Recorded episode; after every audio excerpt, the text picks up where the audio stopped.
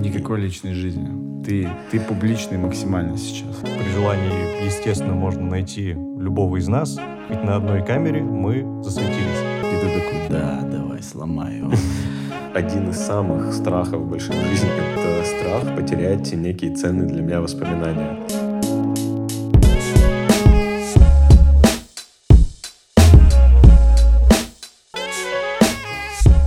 Делиться чем-то — это шарить. Разбираться в чем-то — тоже шарить. Мы делимся тем, в чем хотим разобраться. Начинаем.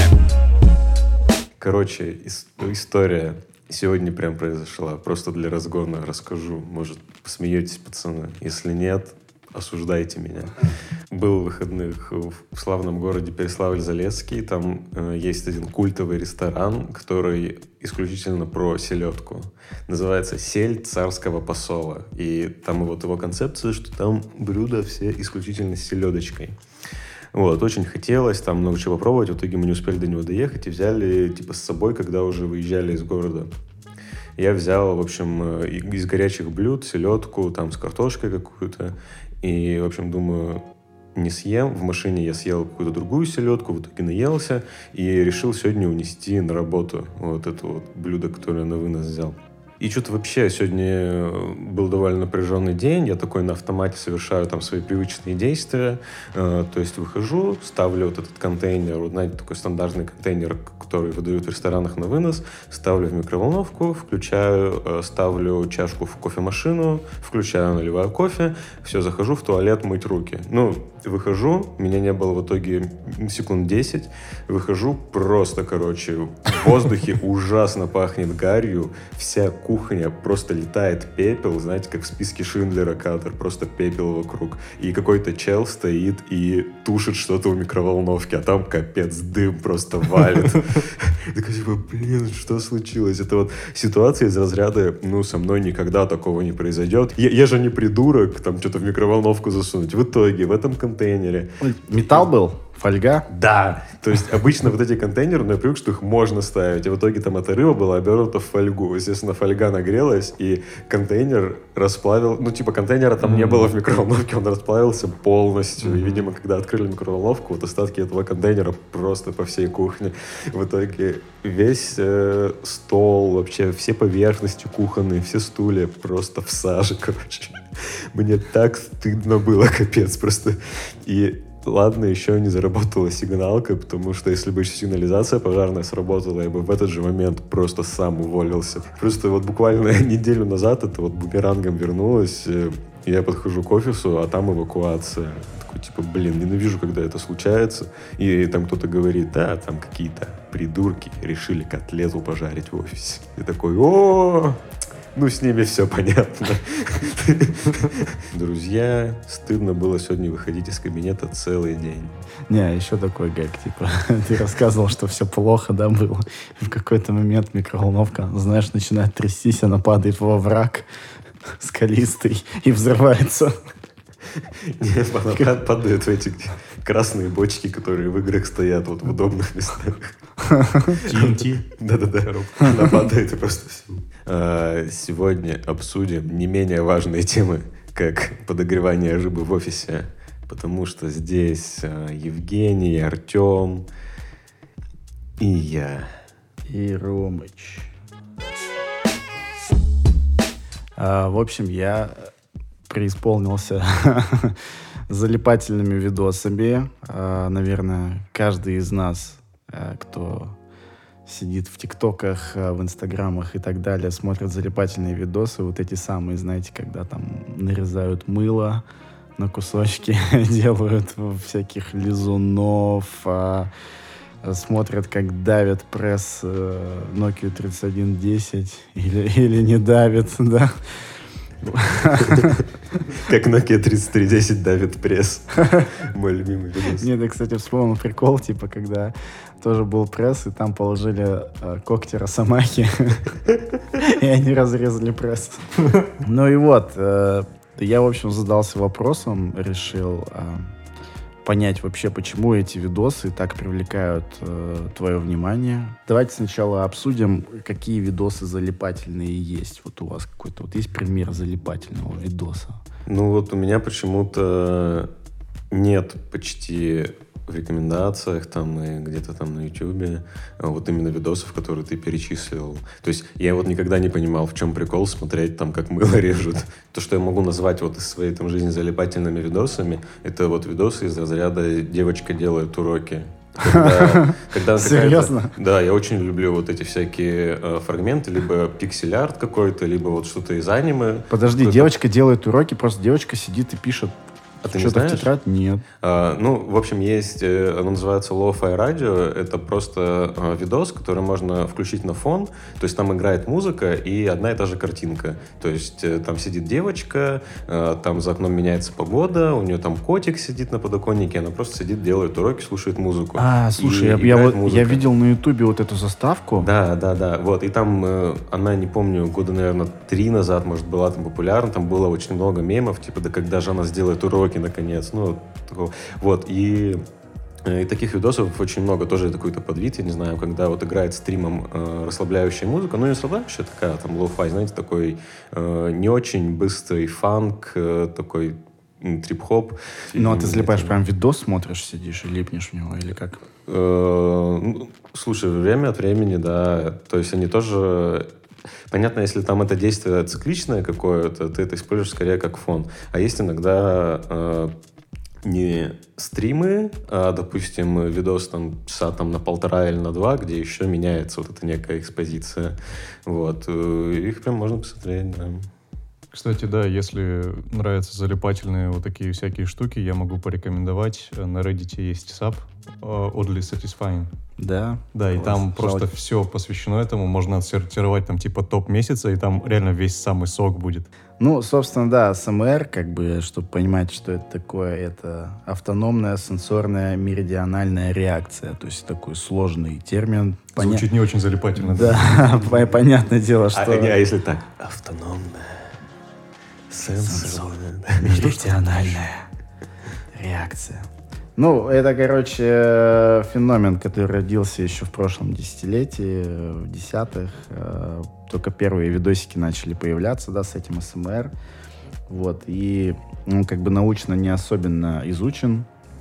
в- ну, в плане прям как вот он на там на, на- на супермозговом уровне воздействует на человека. Но одно понятно, что вот он приносит э, расслабляющий такой вайб. Человек расслабляется, но расслабляться можно, вот как ну, говорили, от звука, да, когда вот он классный такой, э, мягкое шуршание, там шу- шелест листьев, все остальное.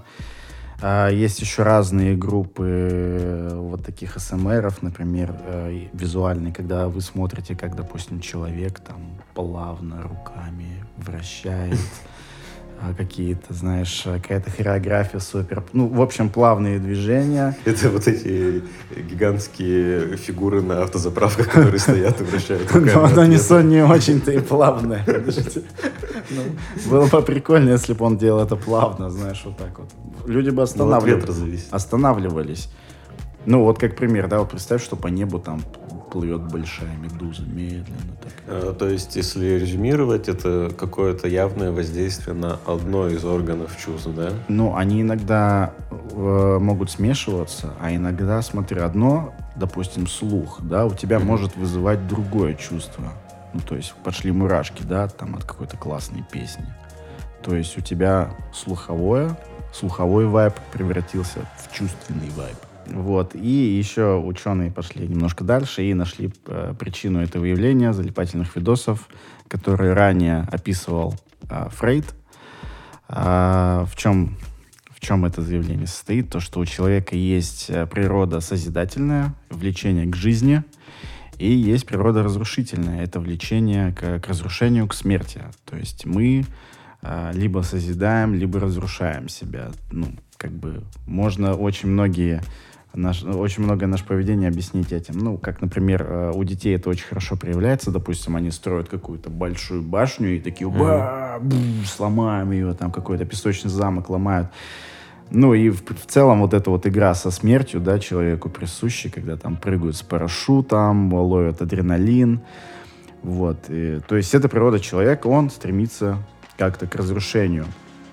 Здесь можно объяснить э, вот эти видосы, знаешь, с прессом, когда он Мгм. медленно и методично начинает что-то разрушать, и ты такой, да, давай, сломай его. Ну, А как бы мыло? Не, не так быстро, главное. Знаешь, что если бы он сильно... Вот он быстро упал бы и сломал его, да, как бы было бы не очень. А вот когда вот ты наблюдаешь за процессом, такой, да, ломай, Слушай, а если, ломай. если я вот смотрю такие видосы с прессом, да, и иногда, иногда мне смешно, как он давит. Типа там есть, например, восковые свечи, и в, в этом в, прессе в верхней части В есть дырочки, отверстие, да-да-да. Он оттуда типа смешно, всегда смешно так выстреливает, как конфетти, типа. И мне очень смешно все время от этих видосов. Но всегда знаю, же, почему. всегда же нужен новый опыт, как бы тебе один день надоест смотреть, как все просто ломается и давится, а вот когда свечи там сквозь дырочки вылазят, это, ну, когда ты такое видел, да, это очень интересно.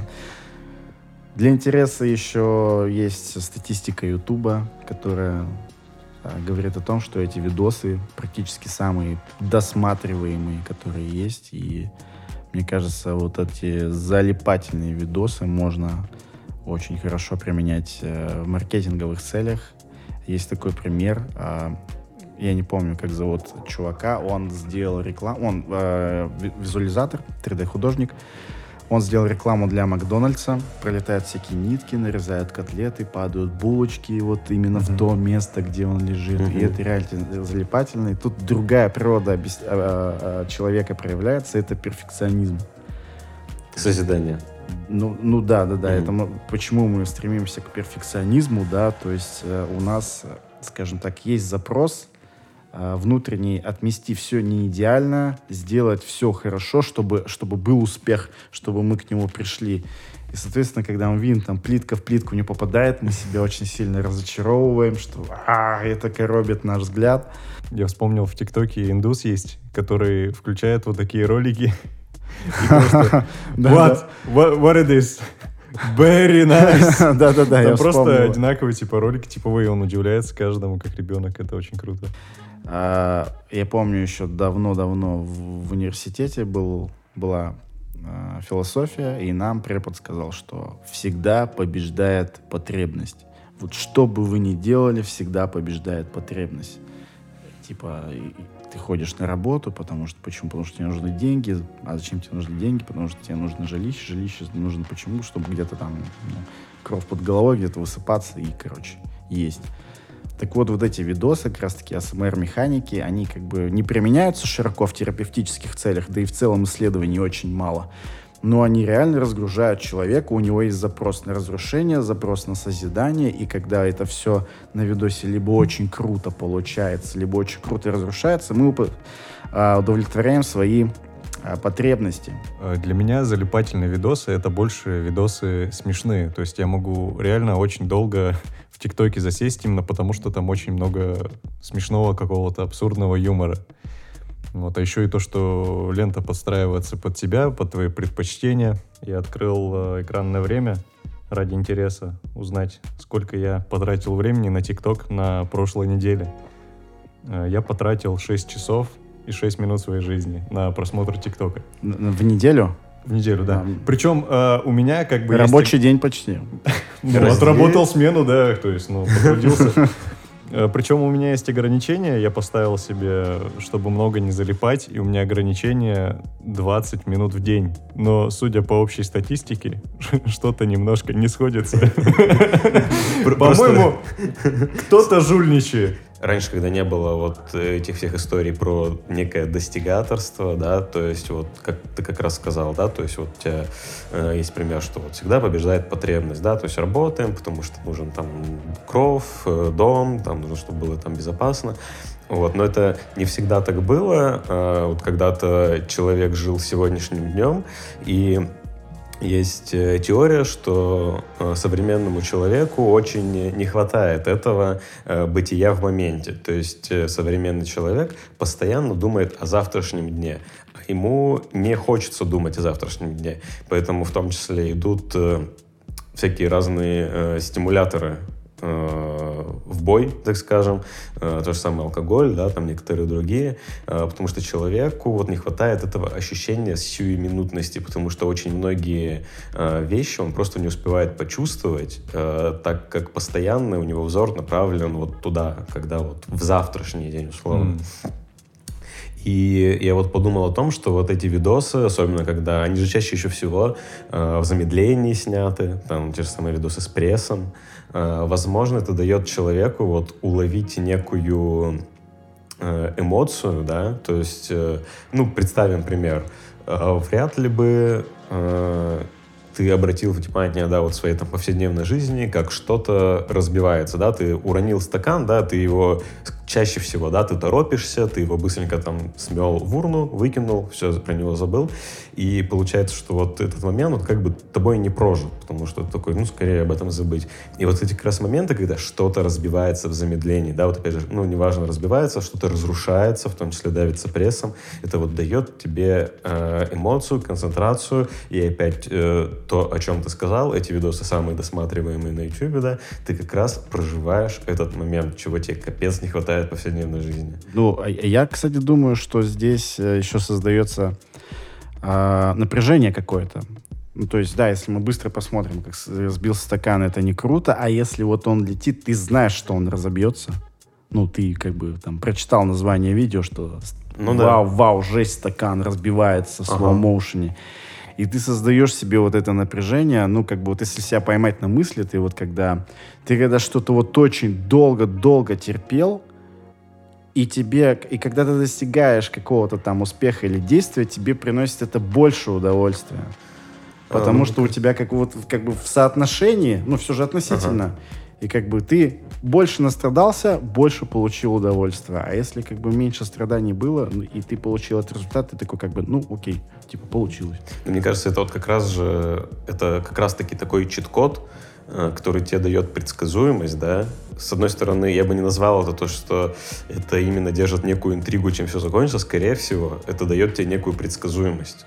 То есть ты изначально знаешь, да, вот э, ты смотришь, опять же, вот проживаешь этот момент, ты знаешь, чем все закончится, пресс раздавит, скорее всего, все, ну, кроме как те росомахи. Там мыло разрежется, э, лизун соберется, там, не знаю, помнется, слайм сварится, или не знаю, как это делают. Девушка наговорится. То есть ты создаешь себе, э, создаешь себе идеальные условия, как раз-таки вот то, чего тебе не хватает в реальной жизни, потому что ты не знаешь, что с тобой произойдет в следующую минуту. И поэтому ты находишься в некой тревоге относительно этого завтрашнего дня. А, а тут ты попадаешь вот э, в некое в некий момент, где все понятно, и ты можешь просто пожить, посмотреть. Ну, слушай, вот это, наверное, вот все, что ты рассказал, очень хорошо подходит вот э, под видосы, где все идеально. Перфекци... Перфекционистские видосы. Ну вот э, к разрушениям-то тоже, потому что когда вот начинаешь смотреть, ты знаешь, что это разрушится.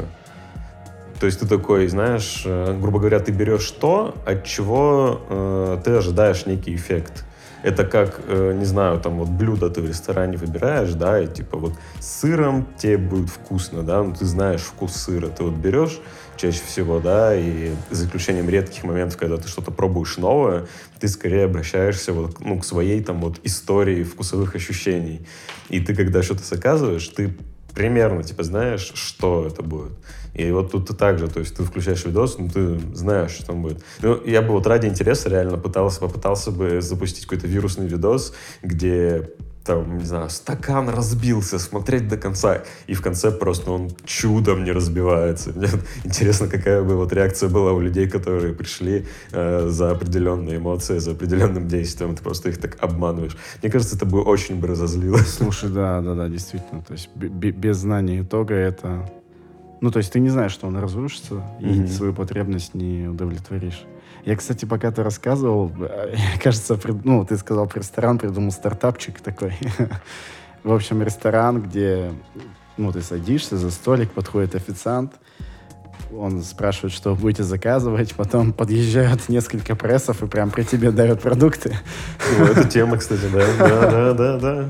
Это и классно. это все смешивается в салат потом, и вау, вау-эффект.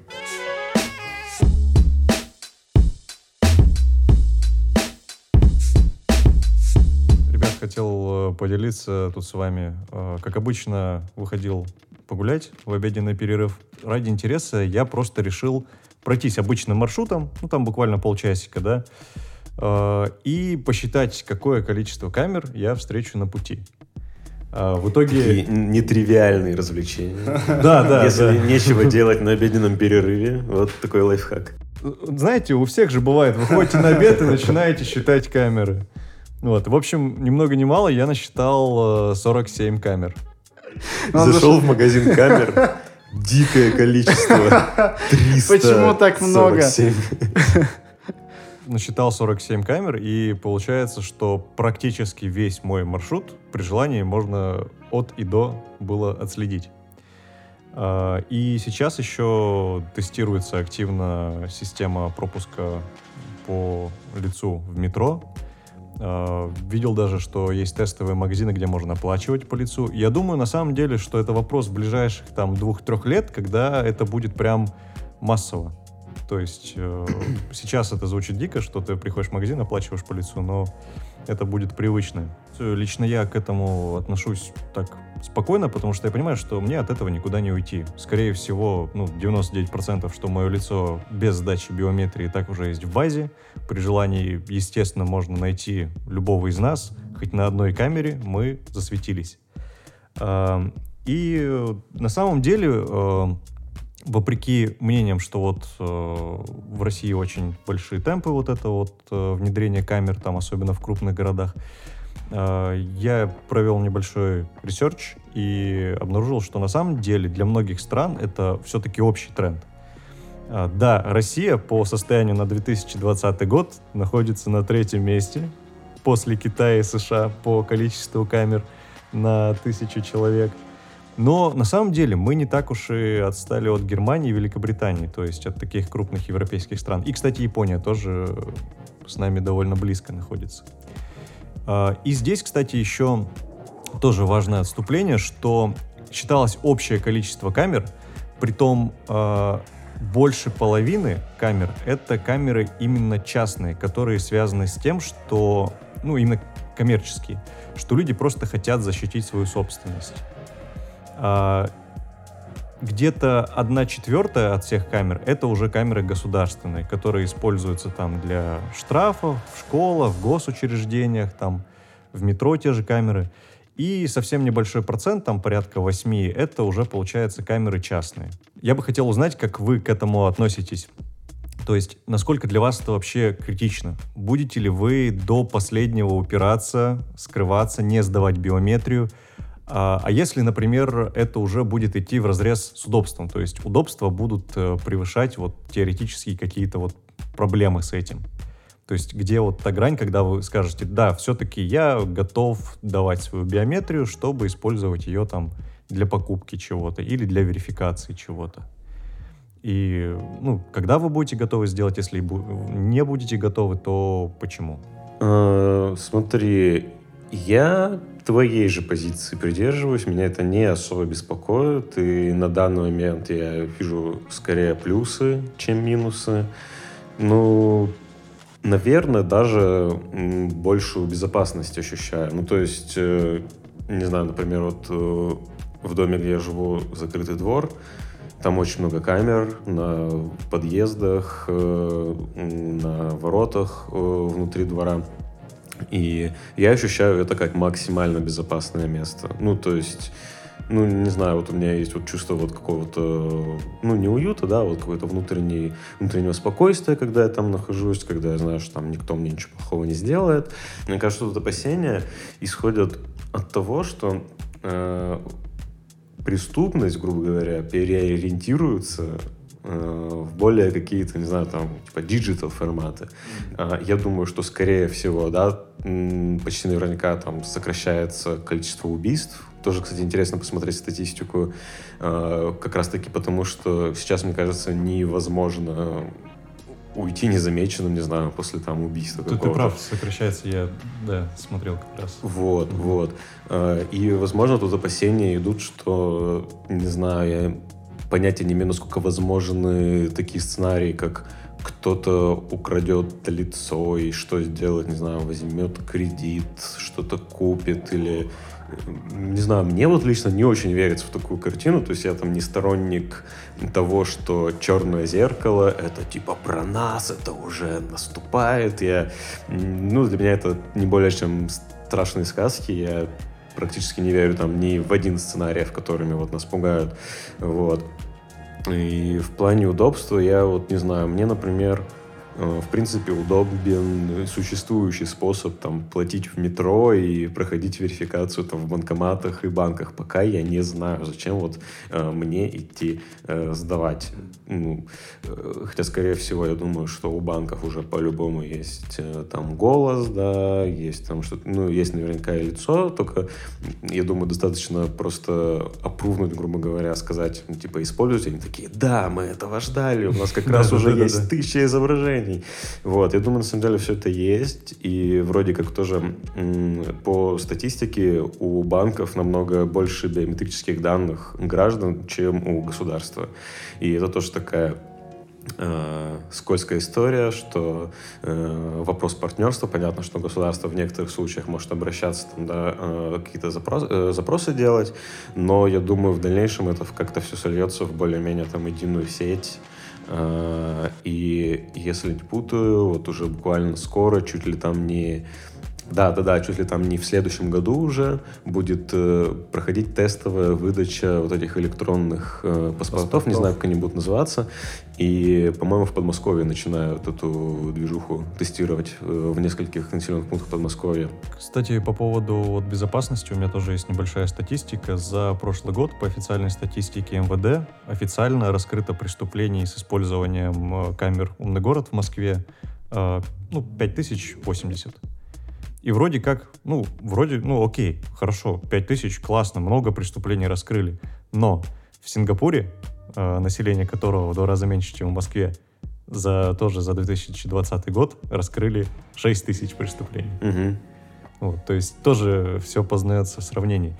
И на самом деле, вот ты сказал, что э, для безопасности это классно, но как бы пока ты, в принципе, придерживаешься закона, все окей. Но тут есть э, одна проблема. Э, есть э, такие сферы жизни, где то, что сейчас законно, завтра может стать уже незаконно. И вот эти все системы, они как раз будут против тебя. Ну, слушайте, вам не кажется, если так философски посмотреть, то каждое время э, дает человеку некий вызов и некие вещи, да, которые могут с тобой сыграть как положительно, так и отрицательно. В принципе, я думаю, там и э, то есть постоянно это там развитие общества, все такое. Вот опять же раньше мы боялись э, какого-то физического там насилия, воздействия, сейчас, э, скорее всего, вот мы будем бояться вот цифрового этого мошенничества, там киберпреступности. Но это и тем не менее Цифровой всегда шантаж. да, тем не менее всегда находились типа способы как этому противостоять.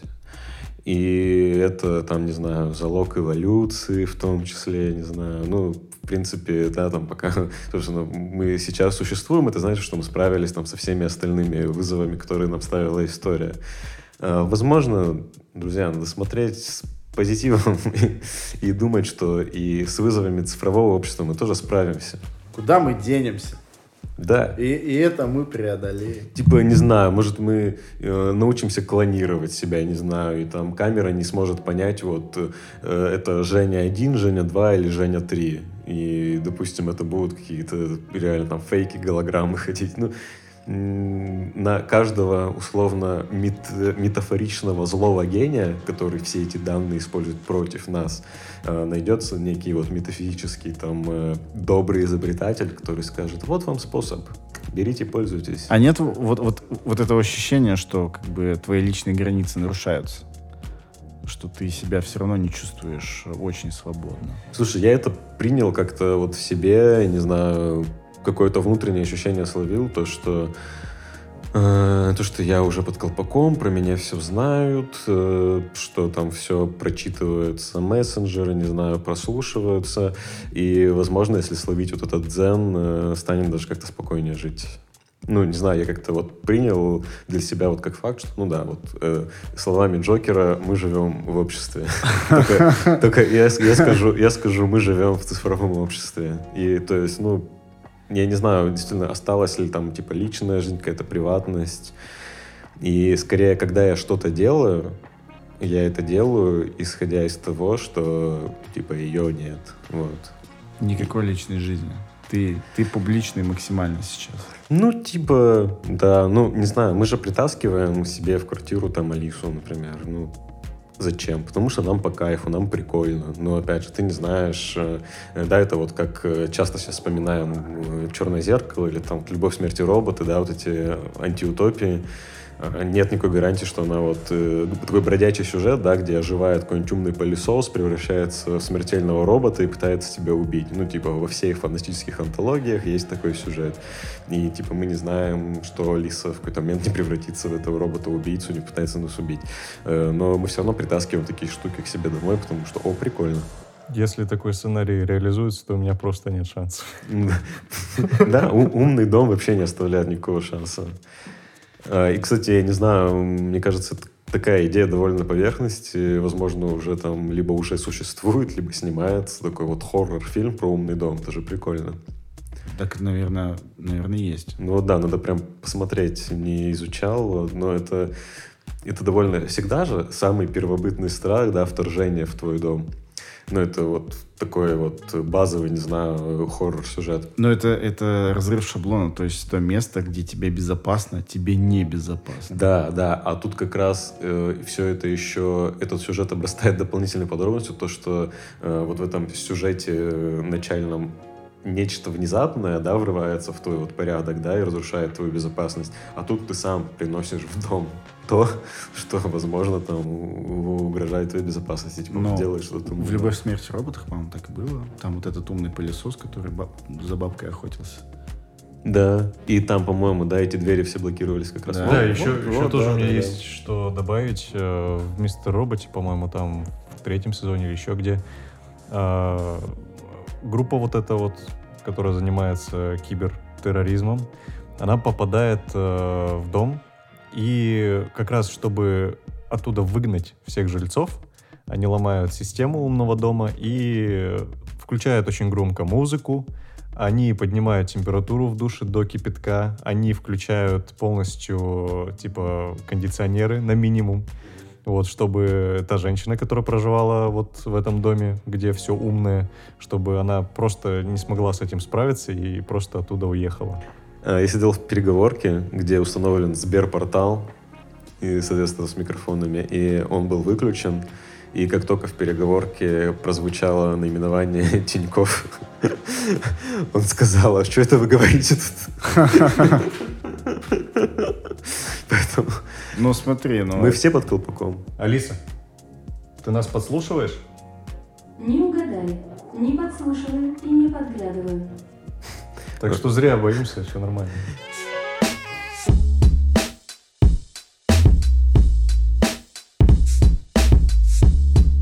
А, я хотел э, довольно такими личными переживаниями поделиться. Дело в том, что я вот один из самых страхов больших в жизни, которые я там периодически испытываю, это страх потерять некие ценные для меня воспоминания. И, ну, это довольно там давно со мной уже, и я пытался выстроить какую-то, не знаю, защитную оборону вокруг себя, чтобы э, точно, да, оставить их э, со мной. Расскажу на примере. Раньше, там, во времена студенчества, я все фотографии или видео, где я там участвовал либо в мероприятиях, либо где-то еще, либо которые просто снимал для себя, я помимо своего компьютера или ноутбука, я еще всегда переносил на внешний жесткий диск. Это было такой вот мой персональный омут памяти, вот как у Дамблдора, где вот там лежит архив просто за несколько лет вообще всех моих э, материалов, связанных со мной. Я думал, что это ну, вот, важно, и в любой момент, что я могу к ним обратиться, и, соответственно, там вспомнить эмоцию или историю, или каких-то людей. И какой-то перелом в этом плане со мной произошел э, тогда, когда внезапно по стечению обстоятельств я этот жесткий диск потерял. И не мог найти, я там где-то еще месяц его пытался отыскать. Э, действительно, я там не помнил, где это произошло. Э, действительно, вызванивал э, по истории заказов в приложениях такси. Это самая там первая мысль, которая была. Возможно, он где-то выронился у меня из кармана, из пакета, из рюкзака. Я звонил всем таксистам там за последние там две недели, допытывал их вопросами, не находили ли они что-то. Звонил в заведение, где я сидел или там заходил или тусил. И, в общем, ничего не увенчалось у меня это успехом. Я очень сильно запереживал, ну, действительно, там, несколько месяцев эта мысль была со мной, ну, почти каждый день. Э, то есть, вроде как, ты такой об этом не думаешь, что ты там делаешь, занимаешься своими делами, и вдруг такой, эх, вот, потерял их, жаль. И с тех пор вот я начал думать, а так ли это вообще важно? Потому что, с другой стороны, можно подойти к этому философски и воспринять это как, что, э, ну, знаете, некий багаж прошлого, ты с ним расстаешься, и вроде как э, тебя должен чувствовать себя свободнее, там новая жизнь, там что такое. Думаю, может, это знак свыше, что можно что-то поменять. Ну, очень много сильно провел в думах об этом. И сейчас я скорее вот пришел к тому, что э, Давайте так, сразу договоримся, все свои мысли я э, буду иллюстрировать как настоящий книжный червь э, примерами из литературы, которую я очень люблю, там часто читаю, она мне очень э, помогает, бывает в таких э, сложных жизненных ситуациях что-то понять, да, и пережить этот э, тяжелый момент.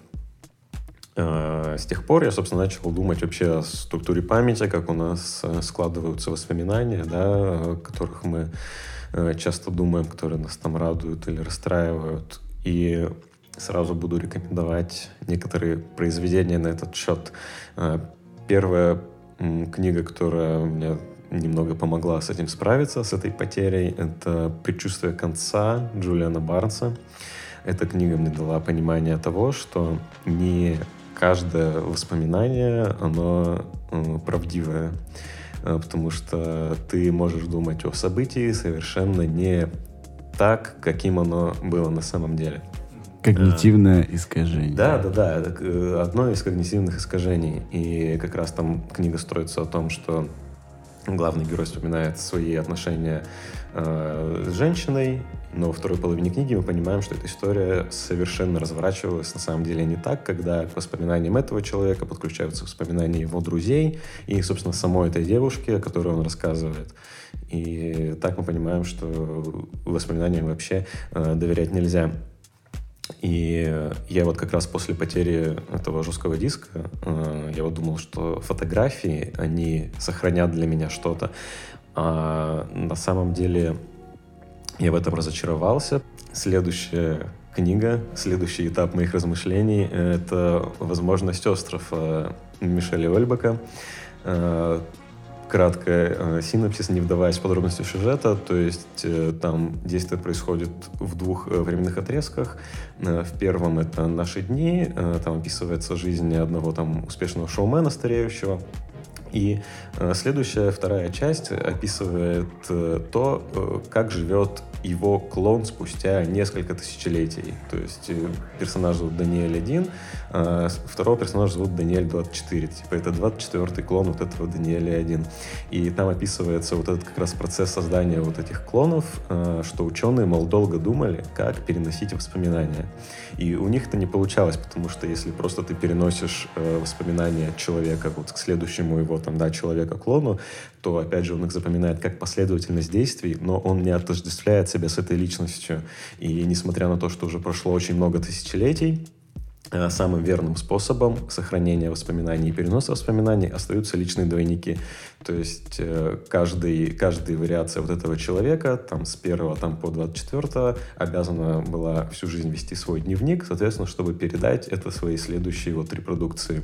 Это, мне кажется, очень интересное размышление, в принципе, о текстах, э, о тексте, и я тогда я подумал, что самый, наверное, реальный способ — это дневники, это дневниковые записи. Когда тебе действительно что-то дорого, э, вести какие-то небольшие даже заметки э, с этими воспоминаниями, и с помощью них ты действительно сможешь там заново прожить момент, потому что ты э, пишешь о своих эмоциях. Но опять же, получается, что это ты должен делать э, в аналоговом виде, да? Не в цифровом. Да нет, От на руки. самом деле можно в цифровом. Я просто э, твою мысль уловил в том, что э, ты типа помимо того, что оставляешь что-то в истории, ты когда сам пишешь текст, ты у себя в это закрепляешь вот это вот свое, Мгм. свое Да, да, переживание. да. Э, Я просто вспомнил, что есть ряд исследований, что когда ты пишешь от руки, помимо того, что ты мысль запоминаешь в голове, ты ее запоминаешь визуально, ты ее запоминаешь еще машинально. Вот. То есть, ну, для чего, Мгм. например, в университете э, до сих пор от руки пишут лекции? Ну, именно для этого, чтобы материал лучше усвоился. Я не знаю, это миф или нет, вот, но почему-то я именно, когда ты сказал про дневник, я подразумевал именно дневник рукописный. Мгм. Ну, слушай, вот тут я не, не знаю, мне кажется, сейчас э, не суть разница, потому что, в принципе, сейчас, да, насколько часто мы читаем тексты даже в электронном виде, ну, если это Мгм. не по работе. Ну, то есть это, скорее всего, редко. Ну, может быть, у нас там и не редко, там, да, но там у детей, мне кажется, это все меньше и меньше, потому что, в принципе, даже если посмотреть по статистике, то есть количество просмотров лонгридов, оно сокращается, если брать какие-то большие там журналистские материалы, и, да и романы большие сейчас редко кто читает, в принципе. Вот, Ну, визуал, да, потребляется лучше. да, да. И именно поэтому он становится более привычным, соответственно, менее значимым, вот, э, чем вот какие-то записи даже вот в электронной форме. Я вот э, долго не мог себя заставить э, внести это в некую привычку. А сейчас э, пробую, вот скачал хорошее приложение, там порекомендую его, очень полезно для знаю, самопознания, называется Dailyo. Оно вообще создано, чтобы отслеживать свое настроение. Типа в конце каждого дня ты можешь выбрать, как ты себя чувствуешь сегодня, там, от ужасно до там, великолепно, и отметить, в общем, что ты делал в этот день. Э, Допустим, там, не знаю, там читал, там что-то защитил проект на работе, вкусно поел. И, собственно, когда ты смотришь это вот за месяц, ты примерно понимаешь, что тебе делает хорошо, а что тебе делает не очень. Вот. И также каждому вот этой отметке ты можешь оставлять некую заметку. То есть понятно, что вот опять же отметки, они мало тебе могут что-то сказать, а в заметках ты можешь какую-то там вот эмоцию пережитую там за день закинуть и, соответственно, вспомнить благодаря ней.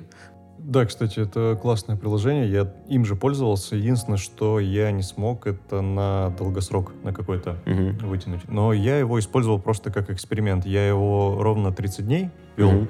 Ну и тоже он помог мне разобраться в себе, потому что у меня были такие периоды, когда мне просто, ну просто нет настроения. Я такой не мог понять, а почему нет, вроде как Мгм. бы все как обычно. Вот. э, В итоге оказалось, что у меня, как правило, нет настроения, когда я провожу день как-то пассивно. То есть э, все дни, когда я куда-то выбираюсь, меняю обстановку, гуляю, вот, всегда у меня дни проходили супер. Ну вот, то есть, почему, да, вот раньше были намного ценены там семейные фотоальбомы, потому что фотографий было в жизни намного меньше. Сейчас вот в жизни текста намного меньше. И поэтому, соответственно, вот эти, эти артефакты, так скажем, такой вид контента, он становится типа более ценным, как будто бы более помогающим себя отрефлексировать. Э, Вот у меня такая еще теория. И, кстати, я подумал, что самые важные какие-то вещи в жизни, в том числе и фотографии, э, я либо куда-то выкладываю, либо посылаю в переписке друзьям, Т- когда ты там ВКонтакте или в Телеграме. Можешь зайти в историю чата и просмотреть вот э, всю эту вот ленту э, своих, своего личного архива, это как раз, вот, мне кажется, гораздо более дает понимание о том, там, чем ты жил и что делал. Я подумал про ваше приложение, оно, скорее всего, про... Ну, оно классное, то есть у него концепция очень прикольная, что можно самопознать себя, но оно, наверное, больше про чувства. В том числе. Да, Да, да. Больше про чувства, но не про воспоминания. А, Мне кажется, как раз-таки чувства и эмоции, они как раз тот стимулятор, который пробуждает некий образ визуальный. Ну, давайте вот, если будем говорить про воспоминания как про инвестицию, да, Ага. вот, вот прям на далекую-далекую перспективу, то тут какой-то подход нужен другой. К примеру, ну вот сесть э, там раз в месяц основательно текстом описать свои эмоции либо, либо это делать чаще, потому что, мне кажется, если ты будешь дневник заполнять попозже, ты утеряешь часть Да, эмоций. да, да, да. Вот. Но ежедневно это делать, это, мне кажется, ты уже станешь необъективным сам к себе. Ну, это, это скорее всего, будет замыливаться. Ну, возможно, возможно, любой способ, который ты используешь, замыливается. Так же вот, как, типа, я замылился с фотками и перешел к, типа, такому виду, немного к дневниковому. Не знаю. Я почему-то себе как дневник... Я, вообще не веду, кстати, Инстаграм. У меня там висит четыре фотки, и как бы у меня, у меня запроса нет чем-то делиться. То есть, ну, я думал себе завести Инстаграм-аккаунт закрытый, как мой личный дневник, и я буду туда писать много, и, и это все будет сопровождаться какой-то фоткой. И как-то, мне, мне кажется, это более осознанный подход, если даже если он будет закрытый. То есть он будет для тебя, только лишь для тебя. Ты не будешь красиво фоткать, ты не будешь красиво писать, потому что это, потому что это только ты потом оценишь. А потом там, не знаю, красивая такая история. При смерти ты отдаешь своим внукам Да, типа да, да. пароль и логин от этого инстаграма и, и, и вот ушел, оставил за собой наследие. Да, ну в том числе, мне кажется, вот эта история, которая сохраняется в соцсетях, она вообще там максимально много говорит о человеке, действительно там помогает создать себе его образ. но она не объективная. Вот если ты публичный, это вообще не ты. Есть же такое мнение, что есть там, типа, по-моему, три личности, что ли, которые, которые ты на людях, публичный, который с друзьями, и который ты сам с собой. Мгм. Мне кажется, важнее ловить вот, и мало кто себя ловит, того, который ты сам с собой. Ну вот я как раз стараюсь это уловить. То есть мне вот это, потому что, опять же, то есть в глазах друзей я могу себя посмотреть, не знаю, в чатах и Да, на да, фотографиях в поездках, там, да, вот, а вот сам с собой, вот, типа, приложение, там, дневничок какой-то. А вообще вот важно хранить воспоминания? Зачем это вообще нужно? Чтобы Я не знаю. ностальгировать? Ну, потом ну, это сидеть? типа я, я вот человек, я вот человек, э, я довольно часто возвращаюсь к прошлому, вот в плане вот, э, вот именно в плане воспоминаний, то есть мне как будто это, не знаю, какое-то, не знаю, удовольствие даже доставляет, то есть вот вспоминать какие-то эмоции, события, истории, поэтому я вот так, может быть, за них э, держусь. Может быть, это, кстати, вообще плохо. Может быть, это меня реально останавливает от каких-то будущих свершений. Ну, вот не знаю, вот как у вас, э, есть такая потребность или нет? На самом деле, мне кажется, что когда ты смотришь воспоминания, ты таким образом понимаешь, ну, кто ты есть сейчас. Потому что ты как бы смотришь э, свой чекпоинт предыдущий, ты понимаешь, в чем ты изменился, почему ты изменился, и понимаешь, что ты двигаешься. Если ты не будешь оставлять этих воспоминаний, у тебя, получается, все это будет растягиваться, и ну, ты, ты просто не, не поймешь, э, что ты как бы, ну, в, чё- в чем ты поменялся, вот в чем, в чем суть. Э, да, Кстати, понял. Здесь же уже тоже где-то мы затрагивали этот момент, что иногда ты читаешь переписку и думаешь, о, типа, Мгм. какой же был дурак. Да. А, у меня раньше было такое же чувство, но сейчас, когда я читаю старые переписки и понимаю, что какой же был дурак, я понимаю, как же я поменялся и как же я еще поменяюсь потом. То есть э, это на самом деле очень классно, когда человек именно не стоит на месте, а меняется, меняет свои взгляды, убеждения. Но это есть э, прогресс, это есть развитие. Да, Вот. Если это есть, круто. то значит все хорошо, идешь в нужном направлении. Э, Я, я бы хотел себе оставлять качественные маячки памяти, которые тебя будут эмоционально переносить в то время. Вот, вот максимально переносить. У меня такие триггеры — это музыка. О, Допустим, я когда класс. в ТикТоке, в ТикТоке листаешь, и тебе выходит там плейлист 2010 года, и ты такой слушаешь, бам, так это ж я там в ВУЗе на паре сидел, слушал, а тут я где-то... Это, это, мне кажется, это самые сильные вещи, которые могут быть, для которых не надо много текста, не надо фотографий, ничего. Это так работает с запахами, со вкусами. Мгм, мгм. Да, Мне- кстати. Мне кажется, надо найти эффективный способ, чтобы записывать воспоминания именно вот так. Хм. Очень многие люди делают так с музыкой. Плейлисты, типа. Да, условно. да. ну, допустим, вот если ты проведешь какой-то вечер, круто, там, с друзьями, но это все будет без музыки, он тебе не запомнится особо. А если какой-то трек, который он тебя зацепил, и ты, ты уже будешь, и ты его впервые услышишь, что очень важно, ты будешь этот трек ассоциировать уже вот именно Мгм. с тем вечером и ни с каким другим. Или с человеком. Бывает же такое, что песня с человеком ассоциируется. Да, есть, да, да, да, да, сто процентов. Э, напомните художника, который вот эти баночки Кэмпбелл рисовал? Энди Уорхол. Да, Ворхол, по-моему, он коллекционировал духи, потому что каждый аромат его тоже вот так переносил в какое-то время. То есть либо с кем-то ассоциировался. Мгм, Интересно.